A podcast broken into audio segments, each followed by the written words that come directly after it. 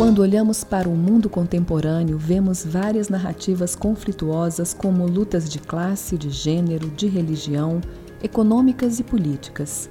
O espírito deste mundo nos induz a escolher um lado em cada uma dessas batalhas e a defender com unhas e dentes o seu partido.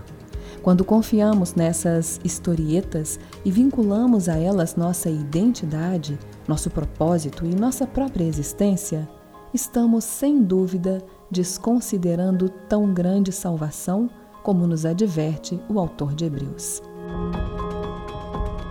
Encontre essa reflexão na íntegra e outras 33 meditações no devocionário da Estação da Criação, disponível no site www.livrou.com.br ou na amazon.com em formato digital.